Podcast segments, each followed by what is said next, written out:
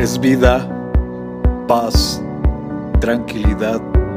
Les habla Hugo Fortes y esto es Palabra con Poder.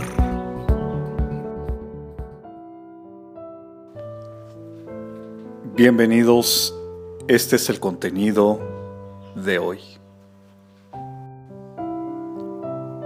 Hoy le pedimos a Dios por todas las personas que están pasando por momentos difíciles, por quienes están en busca de empleo, por quienes están en enfermedad, por todos aquellos que están en espera de un milagro.